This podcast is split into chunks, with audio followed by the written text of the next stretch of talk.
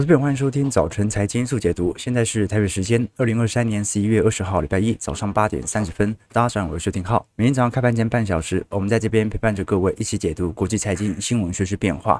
美国股市在周五是近乎持平啦，好，但也就代表着标普百指数仍然高在四千五百点之上。上礼拜所公布的一些像是服饰类品的 Gap 啊，或者像是折扣的零售店 Ross Stores。还有像是目标百货、Target 百货，我们看到的家得宝、沃尔玛等等哦，财报是有好有坏。好，但至少从实质层面来看，零售股在本季度的财报不算太差，它只是对于第四季到明年一季度的财测各有不一。其实我们从零售股财报拿来跟标普百指数绩效来进行对比，会发现零售股前几个月的表现不是特别好。标普百指数在今年元月份翻正以后，即便三月份曾经因为银行危危机似乎稍微有点回档，但也没有到今年收黑了哈。今年整个标普五百指数任何的回档都保持在一个明显正绩效区间，所以到目前为止，今年整体绩效涨幅大概还有一成八左右。反倒是我们观察到的零售股，今年九月份进入到负报酬之后啊，一直到十一月中旬左右才开始脱离负报酬。现在整体拉抬幅度也不过今年以来涨幅高达四个 percent 而已，所以必须承认，零售股的基期本来就比较低左右。反倒是从标普五百指数在十一月份。因为去年十一到十二月份谷底经过之后啊，现在的反弹幅度还是高达四千五百点以上，而且本轮的底底低，我们看到的下行格局已经开始逐步被破坏，涨幅高达一成七左右。十年期公债殖利率呢，在上周周跌幅是十九个基点，保持大概在四点四十 percent 左右。那虽然整个股市，看起来哦，就是呃，你说要那种极度亮丽的创高，也没有那种氛围，感觉更像是过去适度修正之后的反弹。但是呢，你硬要说现在股市非常疲惫，中小型企业完全没救，它也没有对于指数有太大的伤害。事实上，我们如果从科技指数、标普科技指数来做观察和留意，你会发现，早在上礼拜就已经创下历史新高价了。这主要就是由几大科技权值股所推动的效果。所以，如果我们以今年整体绩效来做观察，表现最亮丽的当然还是费半，费半目前今年以来涨幅高达四十一点八 percent，再来是追踪。纳斯达克指数，呃的一应该讲 QQQ 的纳斯达克综合指数涨幅高达三成一左右，日经二二五指数涨幅高达两成四，台北股市今年涨幅蛮亮丽的哦，已经高达一成九，快要进入牛市喽。标普百指数今年涨幅一成五啊，不过在礼拜五开始有所显著推高，现在涨幅接近一成七左右。那其他像是一些拉丁美洲指数，德国法兰克福 DAX 指数，韩国 KOSPI 指数，今年也是属于正报酬，今年少数负报酬的还是。其中，在中国市场当中，不管是上证指数、香港恒生指数、恒生中国企业指数，那今年曼谷指数表现也不是特别好。那原因还是来自于我们都很清楚，中国内需到目前为止啊，还是受到一些点叠加力松绑的效果，使得价格有所回调。那如果我们观察今年以来资金流入最多的，仍然并不是股票市场，还是属于货币型基金市场，在上个礼拜又创下了历史新高，也就说明，即便市场上对于未来的获利预期有开始复苏的这个可能性，但到目前为止啊，真正如果你有大批资金的人啊，你还是会选择把现金完全锁立在这些货币型基金市场当中，有五趴的利率不拿白不拿嘛。OK，不过呢，我们也观察到在礼拜五所公布的数据啊，有些反映经济成长可能下滑，有些却又反映的经济有可能会持续的拖底。我们从上礼拜所公布的失业救济金人数。连八周上行，的确。好像劳动力市场有一点松动的空间，然后呢，包括美国十月份的零售销售数据也出现了七个月以来的首次下滑，显示第四季初目前的需求有显著的放缓。可是呢，你说利率冲击有很大吗？我们看到在十月份的新屋开工量是一百三十七点二万，又比市场预期来的高。十月份的建筑许可甚至增加到一百四十八点七万，也比市场预期来的高，而且是去年五月份以来的新高。所以哦，现在整个市场上的消息。就有多有空，就纯粹看你怎么解读。那我们过去跟投资朋友提过嘛，在多头氛围，所有信息都利多嘛；在空头氛围，所有信息都利空嘛。单纯看你怎么解读而已。所以呢，最终能够解读当前股市能不能长期向上的，就是财报开出来，真的赚的比上一个季度还要来得多嘛？真的赚的比去年同期还要来得多。好，所以本周最重要的讯息哦，其实就是那过去我给予你这么高的估值，标普科技指数已经创下历史新高，那肯定不是这些小企业带动的，肯定也不是零售股带动的，肯定不是金融股或者传产股所带动的，那是谁呢？就是科技股。现在前六大科技股，已经陆续相关公布财报，其中一支表现真的比较差的是特斯拉。好，但是呢，特斯拉它也不算是美国那种极其庞大的科技权值股，真正对于市场有撼动力的，基本上剩下最后一支，那就是辉达。辉达的财报在十一月二十一号，也就是明天会正式公布第三季财报。那当然了，过去因为乐观的获利。和强而有力的指导，今年人工智慧股票的股价哦，平均就上涨了两百四十个 percent。那大家比较关注的是辉达给予你这么高股价的估值本一比，甚至预估营收是要成长一百七十个 percent 哦，达到一百六十亿美元，每股盈余是三点三四美元，市场的预估值。如果按照这样来推估的话，每股盈余是高达四百七十五 percent 哦，所以我是给予你非常非常高的评价。而且财报发布之际哦，我们都很清楚，辉达才刚推出训练 AI 模式的 H 两百处理单元，而且宣布中国客户啊会提供一系列符合美国政府出口的相关晶片，也就是辉达是打算要把中国市场给吃下来的。那他会刻意去规避这样的一个禁令啊，出口。呃，相对比较刺激的呃相关的呃处理单元、处理晶片给中国市场当中，所以值得大家来多做些留意哦。我们从辉达的股价来看，因为上礼拜啊，如果是以收盘价的话，其实已经创下历史新高了。而我们看到右方。看到市场的价量图，市场的买盘力道区其实主要是集中在四百六十块到四百二十块之间，曾经有两个双峰啦，哦，那这两个双峰就是市场的主要成交值，所以呢，股价一旦回撤，应该都会受到蛮显著的支撑。那向上呢？向上完全没有任何卖压了哈，因为它现在是挑战历史新高价嘛，所以投资朋友可以理解到说，即便这一次财报公布出来没有想象中的亮丽，它仍然有回撤的空间，而这个回撤的空间只要守在四百二到四百六啊，那应该就是一个中期市场的买盘效果。那当然我们必须清楚知道，AI 股并不是所有 AI 股都在涨。有很多标普百指数相关的中小型科技股也提到了很多 AI 的展望，好，但是呢，主要还是集中在几只大型科技权值股当中。我们以本轮财报来做观察，你看，二零二一年当时提到 AI 在财报当中的讯息哦，大概就两千次而已。二季度到三季度啊，分别冲高到六千次到七千次左右啊，所以所有的股票都说自己跟 AI 有相关。好，那当然长期这种极端的呃拉抬可能不是一件好事情，但是至少我们现在看到的好事是什么？是一堆股票说自己跟 AI 有关，但它根本没涨多少啊。台北股市呃就是集中在那几只伺服器嘛，那其实谁都知道它就是一个组装代工而已啊，它也没有跟 AI 有多大的联系啊，所以行情说破就破，但它有没有形成极端繁荣让？像前几年元宇宙那样，所有公司都说自己是元宇宙呢？目前来看哦，这个泡沫幅度还推得不够大了。那我们可以肯定的是，因为 AI 目前来看是 To B，也就是说，目前并不是终端需求来带动 AI 的拉抬，所以我们要看的是 AI 能不能持续的有显著的扩张格局哦。而终端市场反而要区分来开来看。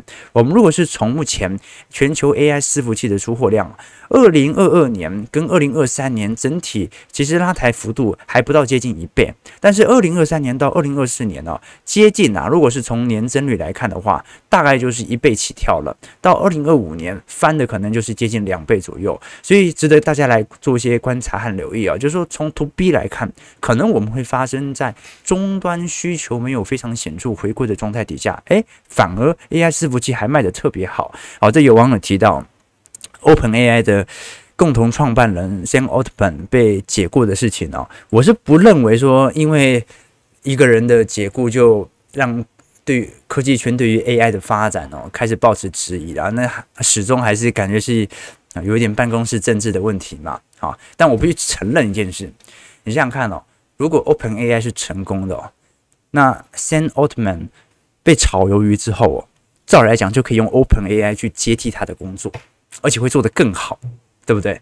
但如果 OpenAI 无法接替他的工作，哦，那就说明 OpenAI 也没有想象中这么成功哦，那就炒掉 Sam Altman 就好像是正常的啊，不能这样讲了啊。哦，但你可以了解到说啊，这其实科技圈呐、啊，任何圈子都会有这样的一个问题哦。OK，所以我们先说这个 AI 伺服器从二二年以来，它就是一个显著的上行过程，也就是它有非常明显 To B 的需求正在快速的推升，可是 To C 的终端需求商，我们看到的像是笔电、桌机。智慧型手机或者传统伺服器哦，基本上今年和去年都是显著衰退的迹象。我们要看的是二零二四年到底终端需求会不会回来？好，现在我们看 PC 的部分哦，PC 在二二年衰退幅度是高达一成七，今年衰退幅度一成四，明天明年预估有六趴左右的增长。笔电去年衰退一成九，今年衰退一成五，今年预估有六趴的增长。那你像是智慧型手机的部分哦。呃，衰退幅度虽然没有想象像 PC 或者笔电来的这么大，但今年也衰退了八个 percent 哦。而且呢，由于今年衰退的少，明年成长就会比较缓，预估仅仅只有四个 percent 左右而已。所以不管如何，我们最终还是要看。AI 肯定它是一个带动的领头羊，但是最终所有电子零组件的复苏，它还是取决于终端需求上嘛。我们如果以美国股市七大科技全值股来做观察，在整个纳指当中哦，大概整体涨幅是高达了接近十个 percent，呃，在今年十一月份到现在至少涨了十趴，一举把八月份所有跌幅完全收敛了。所以如果我们只看标呃纳指一百的这些大型科技权值股啊，现在的修正已经结束了哦。啊，今年的修正大概是今年六月到七月左右，当时见高点以后啊，就开始一路的向下修正，修正了接近一个季度啊。当时我们看到这个月线连三黑连四黑。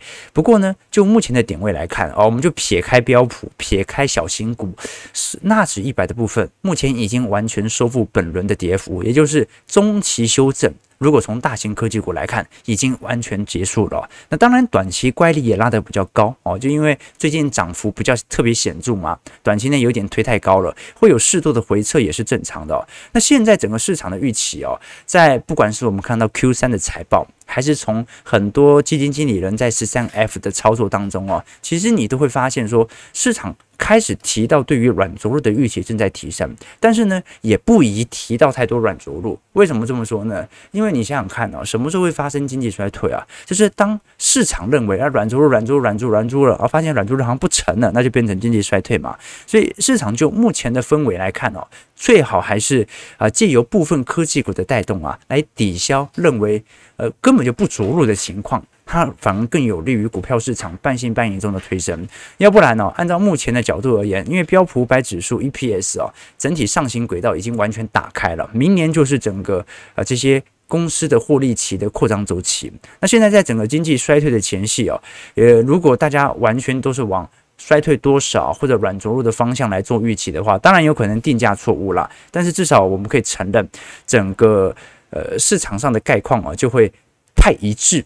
那就不利于股票市场有那种惊人的推升啊！如果市场都已经有共识了嘛啊，啊那会衰退不会衰退多深？那可能就提前定价了。最好大家认为都会深度衰退，好，认为衰退不可避免，债优于股，用这样的一个氛围来思考股票市场，股市才有持续的推升力度啊。那当然我们都很清楚了，就目前高盛和各大投行目前的市场预估值哦，还是有非常显著的脱钩。高盛认为明年衰退的几率基本上已经降到两成以下了，多数投行仍然认为大概接在六成左右。那到底衰退会不会发生呢？我们还是要清晰定义一下，因为一般我们讲衰退哦，有两种定义啦，一种就是标准的技术型衰退，连续两个季度的 GDP 呈现负增长，基本上就算衰退了。不过呢，这今年一定是不发生嘛，因为今年三季度 GDP 高达四点九 percent，四季度下滑，它也。没办法说衰退嘛，只能看明年一季度啊。但是这种定义方式有有点太过笼统哦。为什么？因为只要前两个季度积极推高，那后面两个季度稍微掉下来，那就算衰退了，其实不算嘛。所以真正通常我们定义衰退的，会从美国的 NBER 来由官方来宣布哦。那它会有几个指标来做观察，你像是零售数据啦、工业生产数据啦，或者一些就业数据啦。或者像是实质所得啦，而且去除掉移转性支付，或者我们看到的一些呃零售商的实质产出等等哦。那从这些数据来看哦，呃，如果我们从一八年到一九年来对照。现在在过去三个月前的表现，其实目前状态算算蛮健康的哈。你看一八年到一九年，其实也不算衰退哦。可是现在的数据大部分来看哦，就目前呃这个 NBER 所统计的相关衰退的指标，都比一八年到一九年还要表现的靓丽。好，所以哦，呃，当然指标有一点失真的空间存在，是因为很多小型股可能从数据上来看，它已经算衰退了。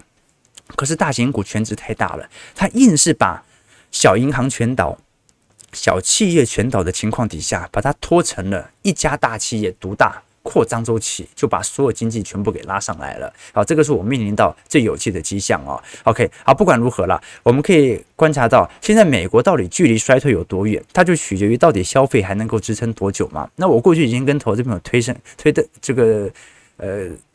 推论过了，就说你说目前的消费真的有到那种极度紧缩的现象吗？我是不太相信啊，我是不太相信。我们待会去从其他数据来探讨，我觉得还可以再抵一阵子啊。我们从高盛，好，最近会看比较多高盛的报告，为什么？因为比较符合我们的论调嘛。高盛现在变成看多者了，少数投行当中，可能是二十家投行当中唯一看多的。我们可以观察美国目前在实质呃。可支配所得支出的成长率哦。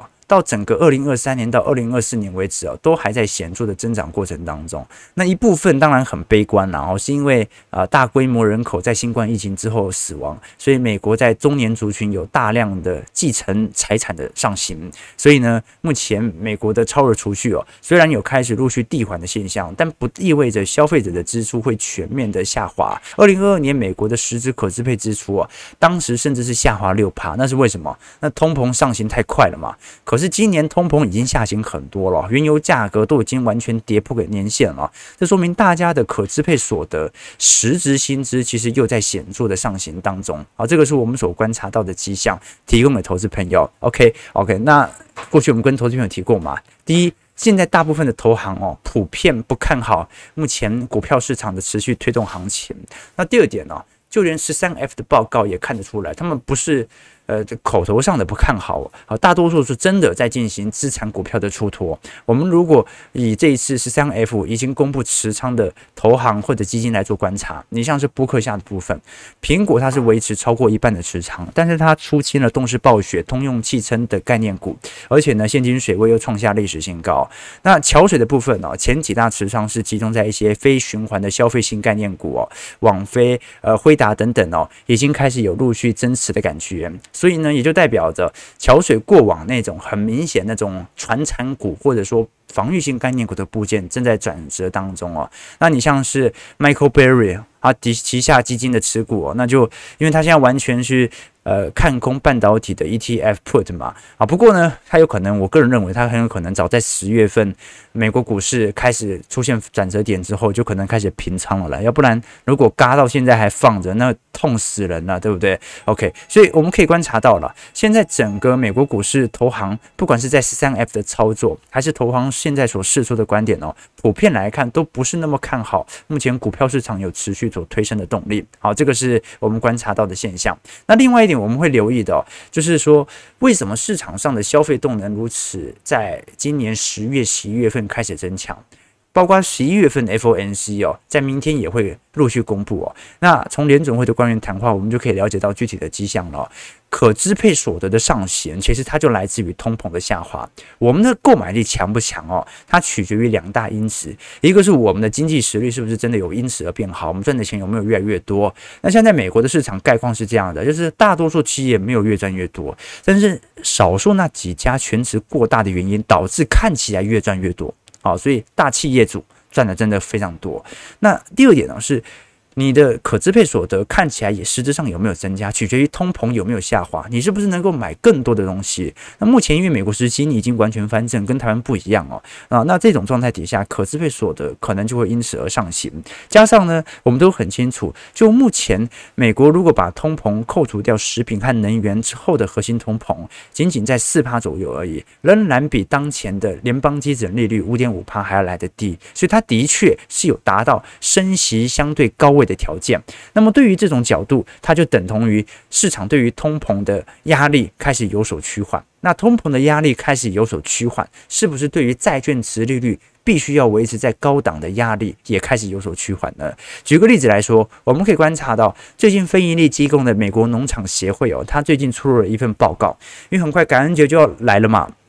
应该不是讲感恩节要来，就是感恩节啊，在过今年第四季正式实施。那么随着通膨的放缓哦，现在进行统计会发现，大多数的传统感恩节的晚餐食材都比去年还要来得便宜。我们以今年一顿那种十人份的感恩节的火鸡大餐，平均成本大概是六十一点一七美元左右，比去年的六十四点零五美元哦，还便宜了四点五 percent 哦。那目前以美国市场来看，很大程度主要归功于火鸡价格与去年相比下滑了五点六 percent 哦。那今年美国在食品价格跌幅比较重的有两者了，一个是鲜奶油，今年跌幅高达两成二，蔓越莓的跌幅高达一成八。好，这个呃如果在美国的投资者可以帮我留意一下，好，这个数据是否属实？有些那种终端是。这个餐饮啊，我们看到的那些啊，需要人工成本的，呃，当然会比较高。但是如果是从纯食材来看，应该会有显著的降温迹象哦。那这一次你可以了解到了，去年火鸡价格或者蛋价，呃，大家应该感觉到有非常显著的推升效果，是因为去年年底就已经开始爆发禽流感了啦。好，所以当时不只是火鸡价格暴涨。好，连蛋价也在暴涨当中，一路涨到今年年初，所以全球今年年初蛋价都开始高速的上涨哦。那现在感恩节大餐哦，还是比二零一九年成本高出了两成五左右，但是至少比去年还要来得便宜，而比去年来的便宜，它某种程度而言，它就意味着市场的购买力正在增强哦。所以哦，我们要让未来市场的可支配所得上行。经济推升是一种角度哦，但是按照目前通膨的下滑力度哦，你的薪资还是保持在高成长，因为现在美国还是各地有罢工的现象嘛，那就可以维持住目前的可支配所得。那么消费衰退就没有想象中这么容易发生了。它导致的后果是什么呢？就是就目前来看，美债是否要持续维持在殖利率如此高位的区间，就值得来留意了。因为我们可以观察到，前几个月美国国债遭到那种疯狂的抛售啊。来自于十年期公债殖利率随着财政部大型发债之后所遭受的冲击。可是我们也观察到了，美国国债从十一月开始，今年涨幅大概啊，十一月开始涨幅高达二点六 percent 哦，也结束了连续六个月的下跌势头，基本上把今年以来的跌幅给抹平喽。所以，投资朋友，这个美债价格在短时间内你看到这种急涨哦，今年你买的。就基本上已经全数正报酬了，按照现在的角度嘛，就你几乎要把今年的跌幅全部给收敛了嘛，所以今年你抄底的快要正报酬了。那美债到底就目前为止哦，它是。跌过头还是涨过头呢？它就完全取决于市场针对终端利率的目标预期，以及财政部的发债速度。那我个人认为哦，虽然十年期公债殖利率现在开始显著的回调，你看已经碰到四点四 percent，都已经跌破季线了，但不代表它就会这样子一路显著的向下。为什么呢？因为我们都很清楚嘛，市场现在针对利率，尤其是十年期公债殖利率，在过去的短期冲高，它有没有伴随着升息预期的提高？其实是没有的。你看十月份当。当时债券价格跌这么凶，债券殖利率冲高速度来得这么快，它并不是因为市场每个人都在说经济太好了，所以要紧急升息。其实并不是这个言论导致十年期公债殖利率的上行。当时十年期公债殖利率的上行，是因为财政部发债速度明显供过于求，速度太快了，没有人接，债券价格下跌，殖利率高涨，这个是最终呈现的后果。那按照这种角度而言，即便我们认为升息可能性没这么高，也不代表。十年期公债殖利率预期就一路的向下，为什么？因为财政部会介入啊，财政部会发现哦，这个市场上好像没那么恐慌了，那我就多发一点，多发一点。十年期公债殖利率又上去了，那我就发少一点，发少一点。这个是最有可能在未来的迹象，尤其是在未来一到两个季度。为什么？因为未来一到两个季度啊，正是获利市场预期显著拉抬的空间。但是呢，当市场每个人把焦点都聚焦在债券市场，反而股票市场，我相信可能会在短期内有更加亮丽的表现。虽然短期。今天有点推高了，好，但肯定整波行情还没有完全的结束。提供的投资朋友多做一些留意和观察。那很多人会说，哎，那可能通膨会有再起的可能性啊。呃，我个人想法啦是说，呃，现在针对通膨再起的可能性当然是有啊，主要分析有几个论点，但这几个论点都不足以让通膨的趋势改变，它顶多就是啊不呃，这可能一两个月又点火成功，油价又等点火成功又上行一下，但是下行的趋势是不会改变的。目前认为通膨会再起的主要几个原因大概有三点，第一个首当其冲的是持续的巨额财政赤字正在推动企业利润，简单来讲就是经济太好。经济好到通膨会显著上行哦。的确，我们看到从疫情以来，企业利润是现在企业定价的主要驱动因素哦。啊，其次呢，我们观察到商品通膨有没有可能再次加速？如果可支配所得真的如我们刚才所聊到的，大家消费的情况没有太大改善，没有进入到通缩消费的话，那么很有可能最后由于服务通胀会使得通膨的僵固性再度的产生。那第三点呢是。中国经济现在很差，正由于周期层面的差，它就很难更差。但 是逻辑是这样的，那它已经到谷底了，它就这么惨了，它未来好的几率也一定也可能比现在好得多嘛？因为为什么？因为现在中国是出口不好，内需也不好。那按照目前标普五百指数的获利，全球需求未来一段时间肯定会复苏，那中国迟早会轮到它的出口订单上行，所以中国现在的状态应该是。在周期当中的底部位阶，按照这种角度而言，中国如果有一天它对于原油或者原物料的需求再度回归，很有可能会形成进一步的显著拉抬。好，这个是市场上的主要几个论点啊，就是第一，拜登会撒钱，企业利润会增加，商品通胀会迅速，中国是一个极大变数。那我个人认为，这当然都是几个变数了，但它不足以影响到整个氛围。所以我觉得我们投资最后还是要面对呃。就是在整个周期投资当中哦，你要实质具体的面对当前我们所看到的绩效，为什么呢？因为有很多人还是不相信股票市场为什么值得这么高的估值，为什么能够涨到现在？很多人对于债券价格完全无法理解，说呃为什么债券价格会跌到如此深的位阶？它就来自于过去两年对于通膨的抑制效果所产生的副作用嘛。其实很多事情它都是有一个周期的解释理由，只是短期内我们解释不通。那一定要面对现在的事实，不管你是进行。做多做空都要面对你的绩效来看清楚，说你的投资策略到底是对的还是错的。啊，这个尺度一放长，你如果这个投资策略你相信五年、十年仍然可以使用，那大概率是对的啦。啊，就说明你尺度放得够长嘛。如果你的投资策略今年已经错了，你未来一年、两年你也不相信这是对的还是错的，那压力就会很大了。所以面对自己、正视自己面对的绩效哦，我认为是呃解决自己在投资谬误上的唯一办法。最近我才看了一个 PTT 的贴文哦，是前几年搭的贴文了。他在讲说，那个时候好像是演一部电视剧哦，它里面就是开了很多脑洞啊，然后跟大家讨论说啊，就是当年三国时期的汉献帝啊，啊有没有可能有翻盘的机会啊？就里面有人说啊，什么汉献帝其实是假冒的啊，真的早就已经挂了，然后那个电视剧不就找一个假冒的郎中去演他之类的，然后剧中里面。忘记是哪一部剧了，反正就是皇后配合那个假的汉献帝啊，和那个曹操啊，和郭嘉开始过手这样子哦。然后类似的脑洞还有很多嘛。那 PTT 里面就有人讨论说，有可能汉献帝逃走了，后来他改名诸葛亮，号卧龙这样子，然后帮刘备打曹操去了哦。反正就是有很多那种。呃，展开的思路了哈，就说，哎，有没有可能汉献帝当年啊，可能是呃做了什么样的一个事情，或者说他当年可能转换了什么样的一个角色啊？那当然，这个脑洞很有趣啦。可是从头到尾哦，他们都没有抓到那个汉献帝的核心哦，就是《三国演义》哦，他描述里面的事情是不是真有实事？无论有或有，有或者没有啊，它都有一个核心问题啊。这个核心问题就是哦。在三国时期的老百姓，其实根本就不关心什么汉献帝或者曹孟德、诸葛亮等等哦，大家关心的都是自己能不能吃饱饭，谁能够结束乱世，谁能够让我活下去。好，所以哦啊，你可以了解的说，如果汉献帝他在位的时候啊，他真的有作为啊的话，那基本上其实不至于到这种。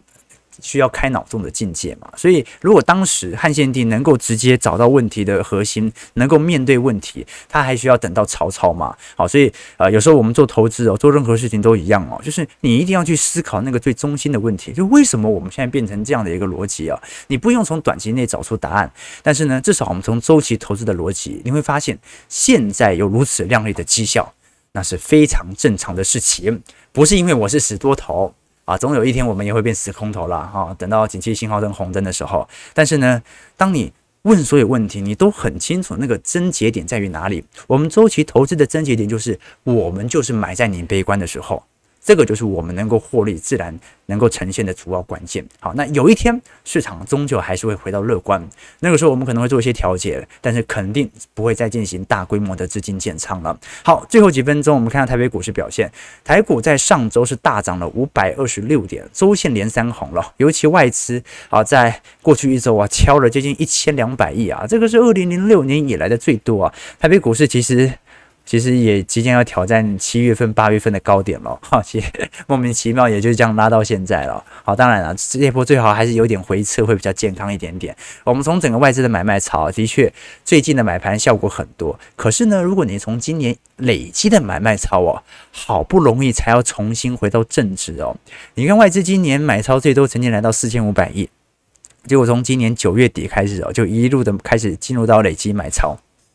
最高幅度曾经卖超到一千五百亿啊，最近好不容易才进行回补，所以你想想看，外资今年几乎没有动啊，哦，就累积买卖超，今年根本就没有真的买多少，台北股市还涨到了现在，这说明什么事情？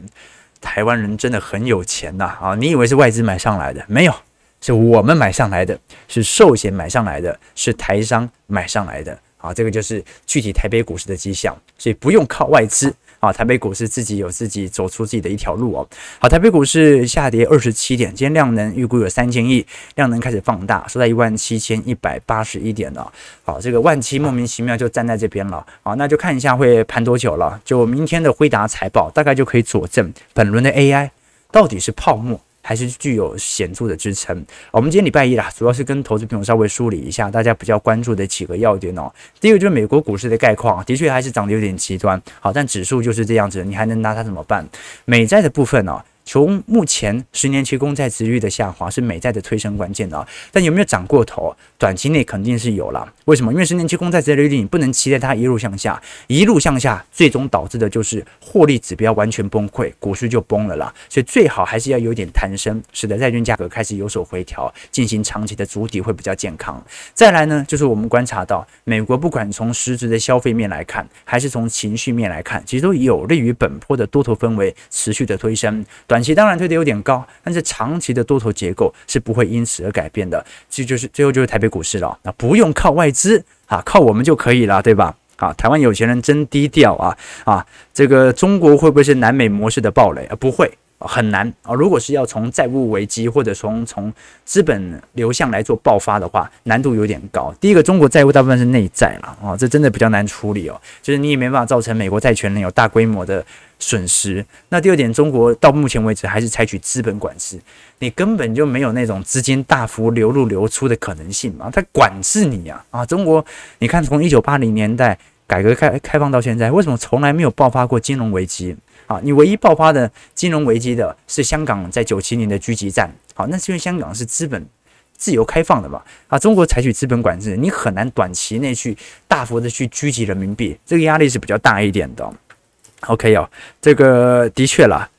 啊，对对对，房价没成交量。